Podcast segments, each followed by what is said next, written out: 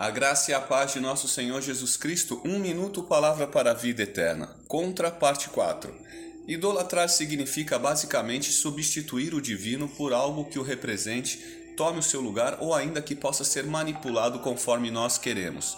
Há diferentes formas de idolatria, quando a pessoa exageradamente admira a si mesmo, chega a cultuar ou nutrir uma paixão por si mesmo, por outra coisa ou pessoa. Fotos, pôsteres, imagens representam bem a idolatria ou culto aos ídolos. Um fã-clube, uma torcida organizada, uma procissão são exemplos mais óbvios. Mas trabalho, família, dinheiro, prazer, passatempos, recreação, status social e até religião podem muitas vezes representar Deus substituindo-o, tomando seu lugar ou sendo manipulado como queremos e logo nos tornar idólatras.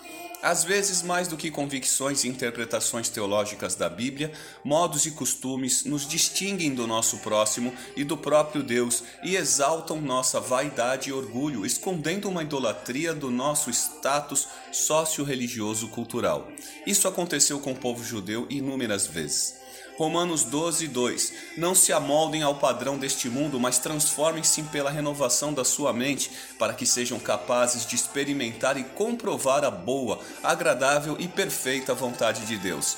Hoje lutamos contra a idolatria, hoje adoramos ao único Deus, Senhor e Pai eterno. João 4:23. No entanto, está chegando a hora, e de fato já chegou, em que os verdadeiros adoradores adorarão o Pai em espírito e em verdade. São estes os adoradores que o Pai procura.